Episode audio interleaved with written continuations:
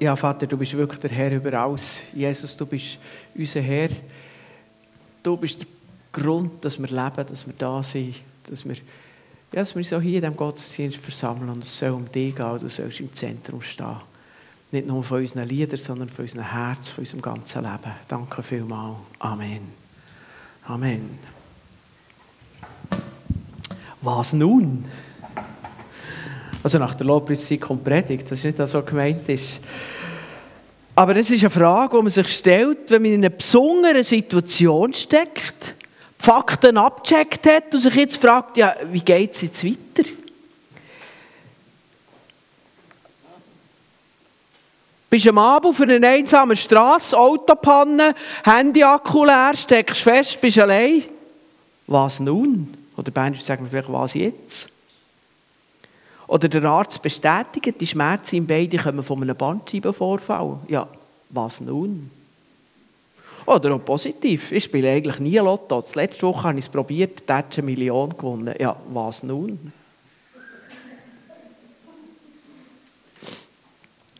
Auf die genau gleiche Art fährt das Kapitel 12 vom Römerbrief an.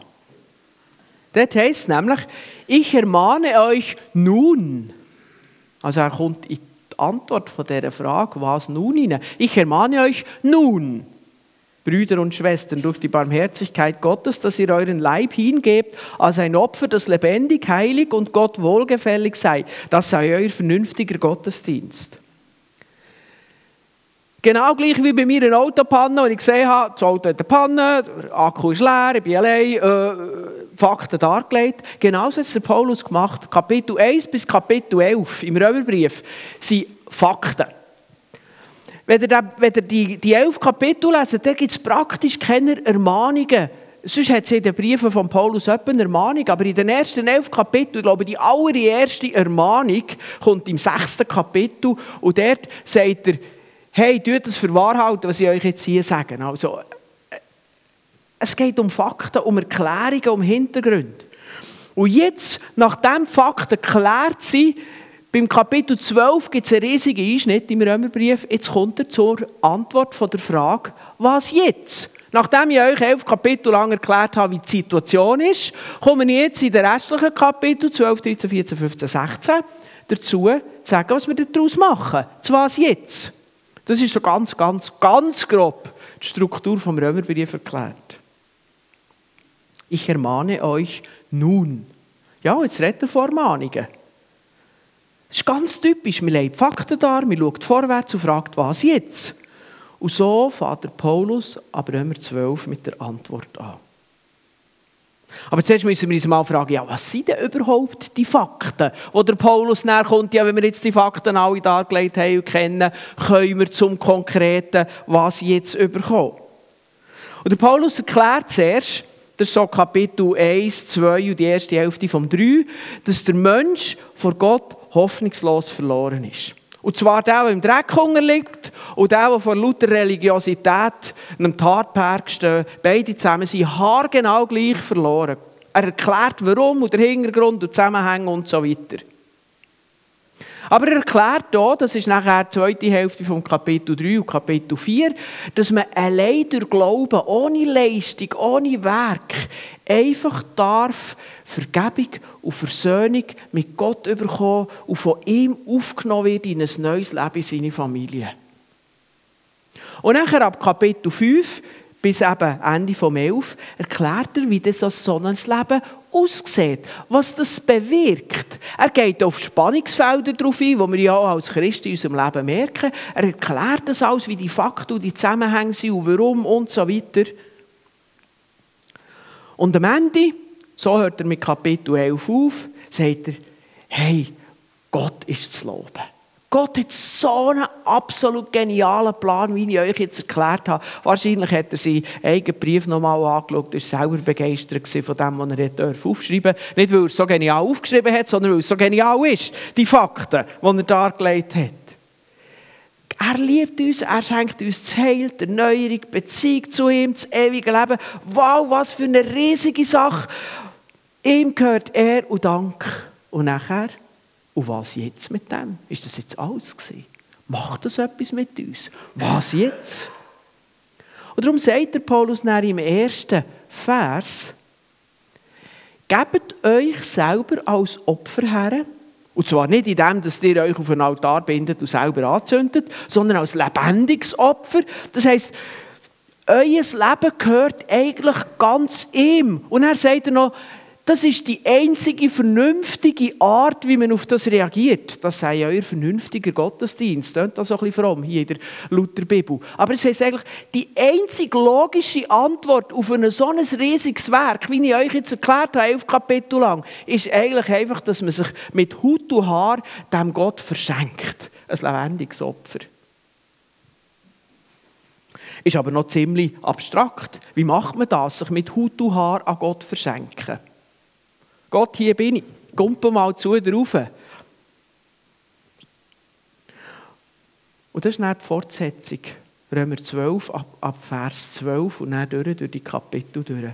Und ich möchte euch heute einfach einen Überblick über das 12. Kapitel geben. Ich gehe nicht weiter. Das 12. Kapitel ist ja nur ein Überblick. Es lohnt sich, das Kapitel zwei, drei Mal durchzulesen. Oder auch den ganzen Römerbrief mal unter diesem Stichpunkt. Elf Kapitel lang Fakten, Nachher die Frage, was nun? Und ab Kapitel 12 die Antwort auf die Frage. Da haben wir einfach den Römerbrief so lesen. Und ich möchte euch einen Überblick geben über das konkrete Was nun, wo der Paulus eben fragt im ersten Vers. So muss man den Römer 12 auch wirklich verstehen. Der kommt mit ganz konkreten, macht das so, macht das so, macht das so. Und, und das ist so wie eine fast wie ein Regelkatalog. Aber das müssen wir nicht so verstehen, sondern wir müssen, wir müssen das in diesem Zusammenhang verstehen. Das ist die logische Folge von dem, was er in elf Kapitel lang erklärt hat, darüber, wer wir durch Christus dürfen sein als Christen. Der erste Punkt, den finden wir im zweiten Vers.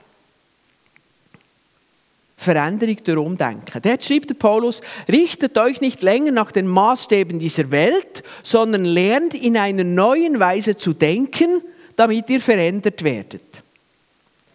Die christliche Botschaft lehrt, dass Christen veränderte Menschen sind. Und die Veränderung passiert nicht tatsch, sondern es ist ein Prozess, wo wir selber sollen mithelfen sollen. Weil die Fakten alle dargelegt sind, weil Gott alles für uns da hat, uns alles geschenkt hat, kommen wir jetzt als logische Folge, als was nun, als Antwort auf das was nun, rein, dass wir uns Schritt für Schritt verändern. Wir verändern uns nicht, damit wir Christen sind, sondern weil wir Christen sind. Das ist der Unterschied zwischen Religion und wahrem Glauben. Die Religion sagt, du veränderst dich, damit du Christ bist. Und der Wahrglaube sagt, du veränderst dich, weil du Christ bist. Das ist der entscheidende Unterschied. Aber der Fakt ist klar. Man soll an dir merken, dass du Christ bist.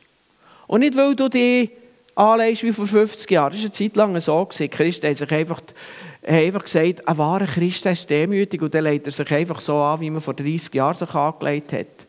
Heute würde es wahrscheinlich auch wieder vor 30 Jahren sein. Heute wären wir bei den Hippies, das wäre noch spannend. Einfach, einfach ein bisschen veraltet. Du, das ist nicht der Gedanke, sondern an deinem Leben. Dein Nachbar soll an deinem Verhalten merken, mit dem ist etwas anderes. Merkt man das bei dir? Ist das bei dir der Fall? Und zwar im positiven Sinn. Wir können es ja noch im negativen Sinn merken, das hoffe ich nicht. Und der Paulus erklärt auch, wie das geht. Er sagt, dein Denken, deine Gesinnung, deine Einstellung, das Wort, das hier mit in einer neuen Weise zu denken, das neue Denken, das ist so ein Wort im Griechischen, das viel mehr als nur irgendwie eine Hirnfunktion beschreibt, sondern es geht um eine Gesinnung, um eine Sichtweise, um eine Einstellung, um eine Perspektive, um ein Wertsystem. Wir sollen unser innere Denken, unsere Denkweise, unsere Sichtweise erneuern. Das heisst, wir sollen nicht die Sichtweise haben, die uns umgibt, die unser Altenleben geprägt hat, wo, wo, wo die Menschen, die ohne Gott unterwegs sind, prägt, sondern wir sollen die Sichtweise von Gott, die himmlische Sichtweise oder die Sichtweise, die uns die Bibel darlegt, sollen wir einnehmen. Und er sagt nachher, je mehr du in dieser Sichtweise anfängst denken, je mehr deine Einstellung davon geprägt ist, wird quasi wie automatisch dein Leben verändert. Und das ist gar nicht etwas Magisches, das, betracht, das können wir im Alltag ganz leicht beobachten. Machen euch ein Beispiel. Stell euch ein Kind vor, das immer hört, es sei wertlos, es sei unfähig, es sei schlecht und seine Geschwister sind viel besser, es sei für nichts und so weiter. So schlimm dass es ist, das ist ein Beispiel, das es wirklich gibt, wo Kinder so behandelt werden von Eltern oder von der Umgebung. So ein Kind wird doch wenig Selbstvertrauen haben.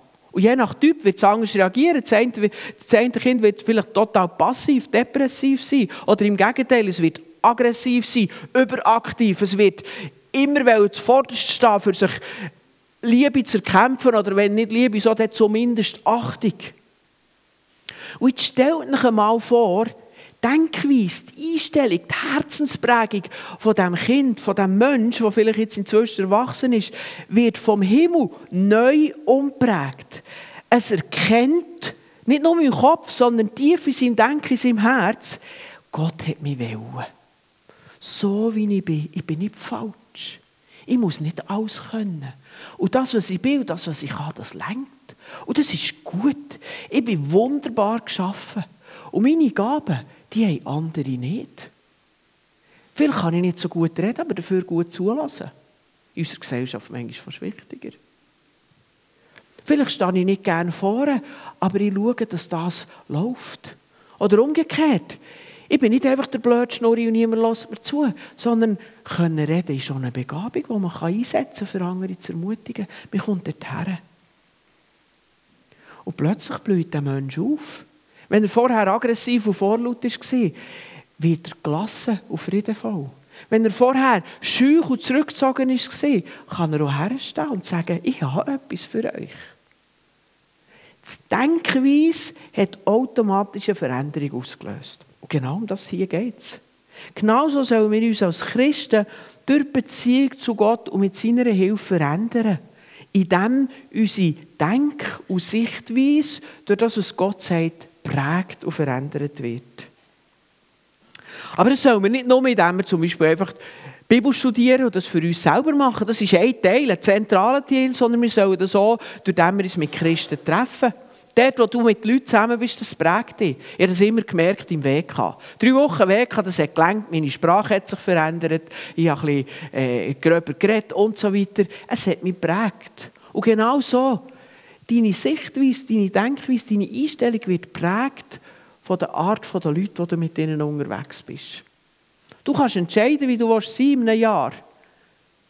An der Art, was du schaust, Serien, Fernsehen und so weiter, an dem, was du lesest, an dem mit den Leuten, die du unterwegs bist. Das wird dich prägen, das wird deine Sichtweise prägen und das wird nachher wieder dich verändern. Und genau das sagt der Paulus hier. Und er sagt das als Konsequenz von dem, was er hat dargelegt in den elf Kapitel, dass wir von Gott angenommen sind durch ein Wunder und wir nichts dazu tun müssen. Und das soll uns prägen, das soll unser Denken prägen und soll unser Leben prägen. Ich möchte dir das sagen. Weil Gott alles da hat, kannst du ein anderer Mensch werden. Ich glaube, jeder von uns, ich bin nicht der Einzige, jeder von uns hat doch seine Baustelle im Leben, wo er denkt, ich will mich dort verändern. Und ich möchte sagen, wenn es Sachen sind, die mit deiner Persönlichkeit zu tun haben, nimm deine Persönlichkeit an. Du musst nicht jemand sein, der du nicht bist. Du kannst am besten dir selber sein. Gott hat nur original geschaffen.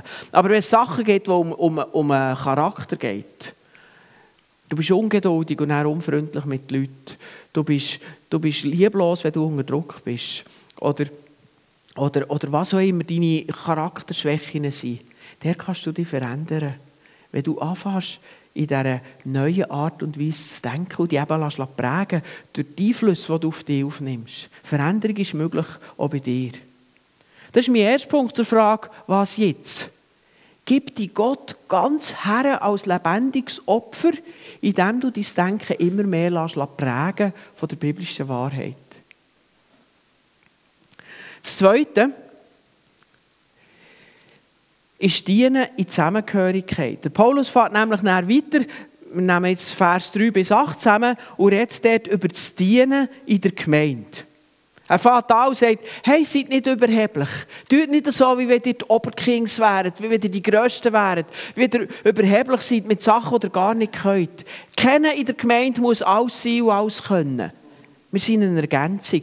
Und er bringt dort das Bild vom Lieb. Und sagt im Vers 4 und 5, wie wir an einem Leib viele Glieder haben, aber nicht alle Glieder dieselbe Aufgabe haben, so sind wir die vielen ein Leib in Christus. Mein Arm, der kann nicht aus. Das, was Bein machen kann der Arm nicht. Und mein Arm, der macht keinen Sinn, wenn er dort auf dem Stuhl liegt und nicht da ist. Den brauche ich jetzt, weil ich das Gefühl habe, ich kann nur reden, wenn man sich auch noch mit den Hängen bewegt. Also der Arm kann nicht aus, du als Teil vom Leib kannst nicht aus. Und der Arm macht keinen Sinn, wenn er nicht im ganzen Leib ist. Du, wenn du nicht in Leib eingefügt bist, macht keinen Sinn. Und das Bild haben wir auch schon hundertmal gehört, wenn wir in der Gemeinde sind. Das ist so eines der typischen, klassischen Bilder für die Gemeinde darzustellen. Aber denken wir daran, der Paulus bringt das als Antwort auf die Frage, was jetzt? Gott hat alles da für dich, hat alles geschenkt. Jetzt fragen wir, was jetzt? Und dann sagt er, du bist Teil vom Lieb, du gehörst dazu. Und er wird er konkret und sagt, wenn du prophetisch begabt bist, dann fang an reden im Namen von Gott. Wenn du praktisch begabt bist, dann setzt die Gaben ein.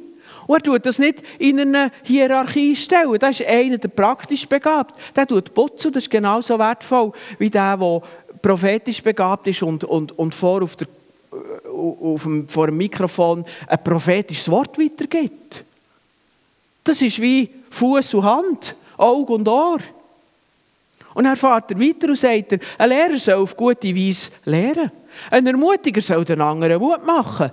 Wer eine Leiterbegabung hat, soll in einer guten Art und Weise Verantwortung übernehmen. Und wer begabt ist, Menschen in Not zu unterstützen, was soll der machen? Leute in Not unterstützen und er soll das mit Freude machen. So erklärt er es dort von Vers ähm, 3 bis 8. Und wir Menschen neigen dazu, Aufgaben in hohe und niedrige, ehrenwerte und verachtete Dienste zu unterteilen. Aber das ist menschlich. Gott macht es überhaupt nicht. Weil Gott hat einen Gedanken dahinter. Er sagt, jede Gabe kommt eh von mir. Ob du prophetisch redest oder handwerklich begabt bist, es kommt von Gott. Ich habe Begabung, können zu reden. Ich habe das Gefühl, das ist meine Stärke. Eine Predigt zu machen, das fällt mir relativ leicht. Die hatte ich schon früher. In der ersten und zweiten Klasse musste ich immer wieder vor die Türen, müssen, weil ich den Latz nicht halten konnte.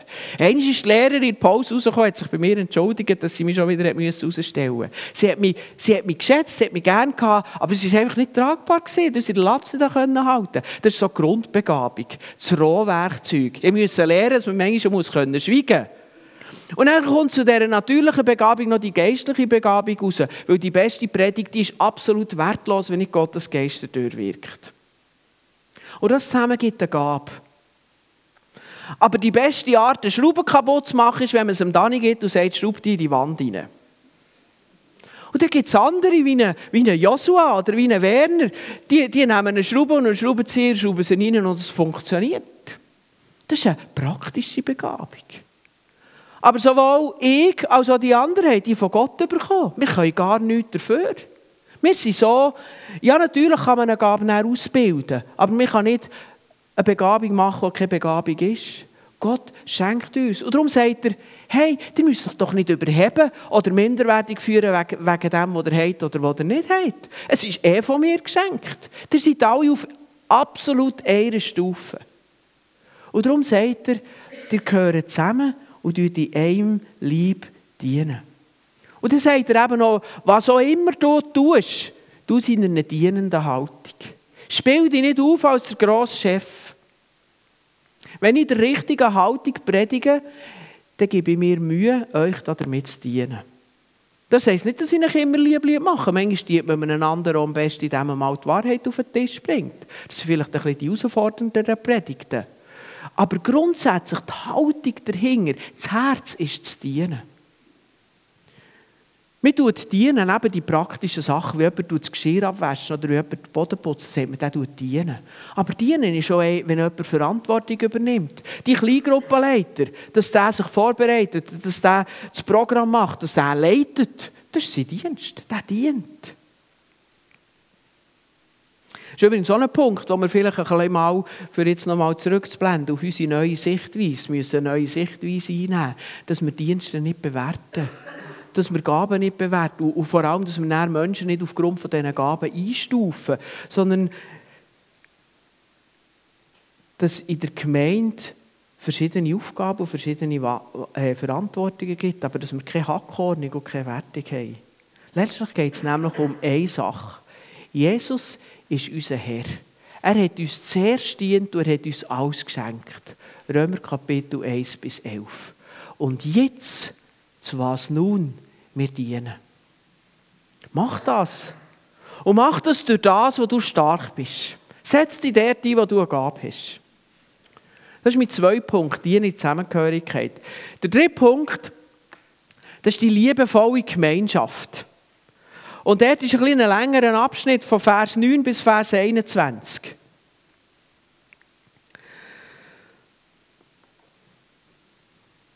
Und denken wir daran, es geht immer noch um die Frage, was jetzt?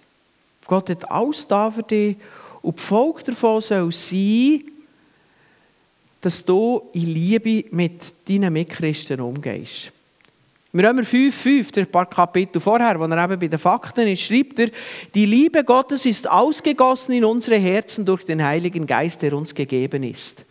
Und das, Wort, das griechische Wort, das hier steht für Liebe, im Griechischen gibt es eine ganze Serie für Wörter von Liebe, ist das Wort Agape. Das beschreibt die göttliche Liebe. Die Liebe, die rein nur von dem, was liebt, abhängig ist. Mit Agape kann man noch der, mühsamste, unsympathischste Typ lieben. Gott liebt mit Agape. Er liebt dich mit Agape. Und er hat diese Agape-Liebe in dein Herz ausgossen. Und hier beim Kapitel 5 sind wir eben auch bei den Fakten, die Paulus darlegt. Hier geht es primär darum, dass Gott uns liebt. Das ist nicht eine versteckte Aufforderung. Aber weil wir mit dieser Liebe erfüllt sind und die Liebe durch alles durch Bestand hat, sind wir auch frei und fähig, aus dieser Liebe die Schöpfung weiterzugeben. Es hat immer genug. Die Liebe ist in deinem Herz. Und jetzt kommt eben die Frage, ja, was jetzt? Was nun? Und das beschreibt er im Vers 9 bis 21 vom Römer 12. Und ich möchte es einfach ein bisschen zusammenfassen. Er sagt, hey, liebet einander echt, nicht geheuchelt. In der Gemeinde unter Christen soll es keine geheuchelte Liebe geben. Geht herzlich miteinander um. Bringt einander gegenseitig Achtung. Wir respektieren den anderen, auch wenn er anders ist, als wir sind. Und nachher, freut euch mit denen, die Freude haben und leidet mit denen mit, die durch eine schwierige Zeit gehen, die leiden.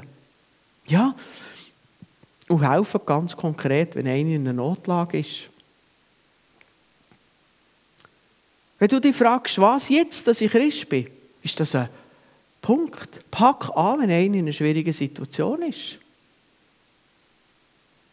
Und nachher für die heiklen Situationen, wenn wir Spannungen haben, sagt er, rechnet euch nicht. Versucht aus euren Möglichkeiten, dass Frieden ist.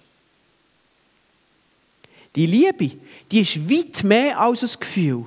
Die Liebe, die wird ganz praktisch, wenn man jemandem in Notlage hilft. Wenn man jemandem vergibt, dann sind Gefühle eher negativ.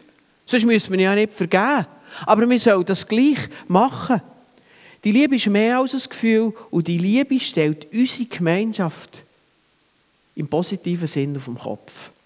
Darum kann Jesus sagen, hey, euch als Christen sollen wir die Liebe untereinander kennen.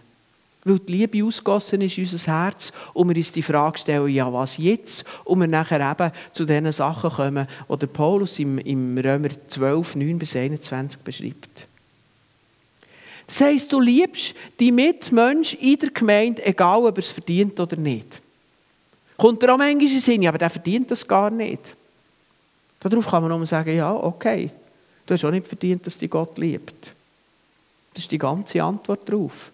Und du musst auch nicht lieben aus der Energie, die dir der Anger gibt. Du musst lieben aus der Liebe, die in dein Herz ausgossen ist. Das ist der Punkt. Um das geht es.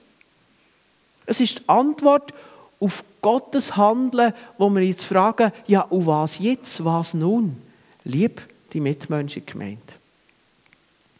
Das sind die drei Schwerpunkte, die ich im Römer 12 sehe. Sie natürlich zusammengefasst. Das ist das Kapitel, wo der Paulus viel geschrieben hat. Und der Paulus der schreibt so verdichtet, dass man lange darüber studieren kann. Ich bin mir sehr bewusst, dass ich euch wirklich nicht mehr als einen Überblick gegeben habe. Aber ich hoffe, euch doch können einfach eben mit dem Zusammenhang von dem «Was nun?» können zu zeigen, dass das einfach die Beschreibung ist von einem ganz normalen Christenleben. Das soll euer vernünftiger Gottesdienst. Die einzige vernünftige Reaktion auf Gottes Geschenk, auf Gottes Wirken an dir und für dich ist, dass du die ganz hergehst. Und das ist ein praktischer Überblick, wie das läuft. Du veränderst dich, indem du deine, dein Denken neu programmierst. Du, du dienst in der Zusammengehörigkeit der Gemeinde und du gehst dich rein in eine liebevolle Gemeinschaft. Und jetzt möchte ich nochmal zurückkommen zum Kleingruppenstart-Event. Wir weisen auf unsere Kleingruppen her. Wir haben einige Angebote, die neu starten, wie eben eine neue Gemeinschaftsgruppe oder die Bibelwerkstatt, die ich schon lange versprochen habe. Such dir eine oder mehrere von diesen Gruppen aus. Lehr dort Menschen kennen. Investier dich in neue Schwerpunkte für dein Leben. Nimm dir die Freiheit, vielleicht auch eine Gruppe zu wechseln. Wie gesagt, Kleingruppe ist nicht einfach ein moderner Name für einen Hauskreis. Wir haben ganz verschiedene Gruppen, unterschiedliche Zeit. Teilgruppen sind wöchentlich, andere sind eben die Bibelwerkstatt, möchte so etwa alle zwei Monate einig etwas machen. Die Inhalte sind unterschiedlich, aber immer geht es eigentlich um die drei Sachen, die ich in dieser Predigt dargelegt habe, die wir im Römer 12 als logische Folge sehen. Und ich möchte euch das noch erklären, ganz kurz. Das klingt vielleicht ein bisschen abstrakt. Der erste Punkt von heute war Veränderung durch Umdenken. Wir sagen dann bei der Kleingruppe der nächste Schritt. Wähl eine Kleingruppe, um in deinem Leben weiterzukommen. Und zwar einfach der nächste Schritt. Es geht nicht um alles auf das Mal. Das überfordert uns, aber um einen nächsten Schritt. In dir soll der tiefe Wunsch sein, dass du in einem halben Jahr kannst zurückschauen und sagen, hey, das hat sich in meinem Leben verändert. Vielleicht weißt du nicht einmal ganz konkret was und sagst einfach, ich weiss, dass die Gemeinschaft der Kleingruppe mich prägt, ich gebe mich dort hinein. Ich gehe regelmässig am Montag in Gebetsgruppen, weil Beten tut meinen Sinn prägen und Gebet ist ein Dienst am anderen und ich will davon geprägt werden. Das ziehe ich jetzt einfach mal ein halbes Jahr durch und schaue, was das mit mir macht. Ich will weiterkommen. Veränderung geschieht durch Einüben von einer neuen geistlichen, biblischen, göttlichen Sichtweise, wie ich erklärt habe. Und Kleingruppen sollen dir dabei helfen. Ja, Kleingruppe ist nicht das Einzige, was dabei hilft. Aber Kleingruppe ist eine Antwort, die wir als Gemeinde geben auf das Bedürfnis, dass sich Menschen verändern. Der zweite Punkt. Im Dienen in Zusammengehörigkeit, dann sagen wir gemeinsam dienen. Wir verbringen Zeit miteinander. Wir geben uns ein, so wie wir sind, mit dem, was wir können. Und ich weiss, der Gedanke vom Einlieb, der gehört weit über Kleingruppen raus, der hat ganz viele Aspekte. Aber Kleingruppe hilft dir, sie hilft dir, deine Gaben zu entdecken und sie quasi im Rahmen dieser Gruppe zu trainieren. Tu das, nützt das. Wenn du das Gefühl hast, ja, prophetische Begabung, das habe ich manchmal das Gefühl, das hat mir Gott geschenkt. Dann gang eben, ich nochmal das gleiche Beispiel, dann am Montag in die Gebetsgruppe und lass rein, was Gott sagt und bring deine prophetischen Eindrücke in diesem kleinen Rahmen. Der kannst du trainieren. Dann kann man miteinander darüber reden und das prüfen. Und dann könnt ihr in dieser Richtung beten und Gott wird deine Gabe bestätigen und du wirst sie trainieren und sie wird weiterkommen. Genau darum geht es. Dienen in Zusammengehörigkeit. Und überleg dir, überleg dir, wenn du in eine kleine Gruppe gehst, nicht nur, was bringt mir die Gruppe, sondern frag mal Gott, was soll ich in dieser Gruppe bringen? Und nachher, wenn ihr in kleinen Gruppe zusammen seid, fragt, wie können wir gemeinsam dienen? Einem Nachbar, der Gemeinde, einer Person in der Not und so weiter. Eine kleine Gruppe hat einmal hier Kapelle geputzt. Super Idee. Es hat sich niemand darum gebeten. Sie haben sich einfach dazu entschieden. Finde ich genial. Das ist der zweite Punkt. Und der dritte Punkt, der liebevolle Gemeinschaft, der haben wir in der Kleingruppenstruktur einfach Gemeinschaft gesagt. Natürlich gehört dazu, dass man in der Kleingruppe Spass zusammen hat. Aber wenn wir in der Kleingruppe wirklich offen sind, ich empfehle euch das, ehrlich und offen miteinander umzugehen. Wenn man offen ist miteinander und einander ein bisschen näher kommt, dann wird dort die Schwäche voneinander sichtbar. Und daraus ergeben sich oft Spannungen. Zwei Steine reiben erst, wenn man sie näher zusammentut. Dann verkanten sie sich miteinander. Solange sie 10 cm Abstand haben, geht das wunderbar. Wenn man sie zusammendrückt, dann reibt es. Das ist bei Menschen genau gleich. Wenn man sich näher kommt, gibt es Spannungen. Aber als Christen sind wir dafür ausgerüstet, weil eben die Liebe, die bedingungslose Liebe von Gott in unser Herz ausgossen ist. Und mit dieser Liebe lieben wir einander. Genauso wie es eben der Römerbrief ähm, im Kapitel 12 von 9 bis 21 lehrt. Wie ich versucht einen Überblick zu geben. Auch hier ist mir klar, Kleingruppe ist nicht der einzige Ort, aber es ist ein wertvoller Ort, um Liebe zu praktizieren und zu trainieren.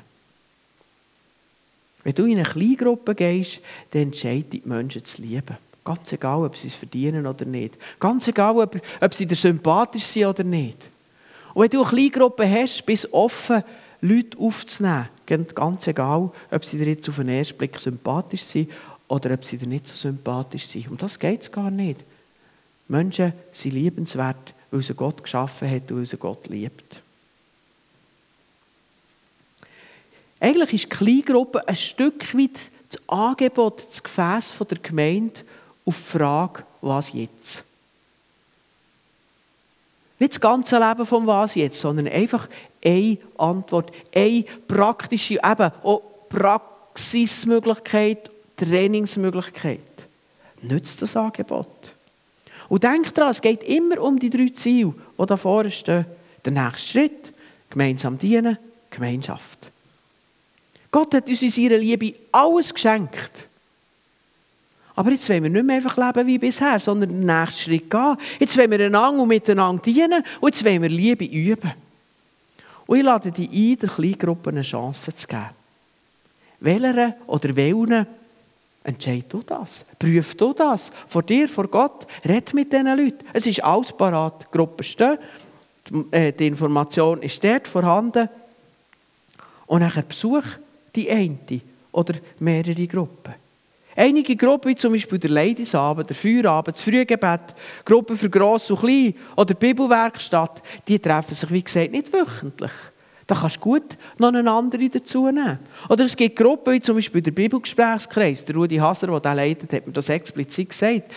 Der ist offen, dass man einfach mal hineinschaut. Wer am Dienstag Nachmittag zwischendurch oder regelmässig Zeit hat, soll mal daher kommen, Dienstag Nachmittag, und in den Bibelgesprächskreis hineingehen.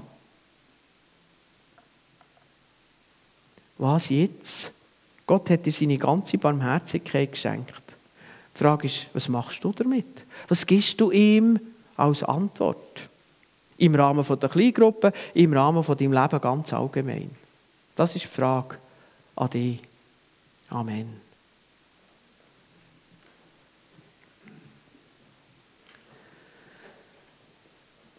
Vater, ich danke dir, dass du uns hilfst, unser Leben zu leben. Du hast uns zuerst alles gegeben, du hast alles parat gemacht. Wir können einfach anfangen leben. Und Herr, hilf du, dass wir verstehen, dass die einzig vernünftige Art, auf dein grosse Werk zu reagieren ist, dass wir uns mit Hut und Haar dir verschenken. Und dass wir das genau in dieser Art machen, wie du das beschreibst, wie du es durch Paulus uns weitergegeben hast. Ich bitte dich, dass du uns prägst. Ich bitte dich, dass du uns hilfst, dass unser Denken prägt ist von dir, von deinen Gedanken und deiner Sichtweise. Ich bitte dich, dass wir prägt sind davon, dass wir die Zusammengehörigkeit von der Gemeinde, von der Gemeinschaft aktiv und radikal leben. Und ich bitte dich, dass du uns hilfst, dass wir Liebe üben. Liebe, die so stark ist, dass sie sogar ähm, Differenzen, Gräben oder Findschaft kann überwinden kann. Herr, du hast uns alles geschenkt. Lehr uns drin zu leben. Danke vielmals. Amen.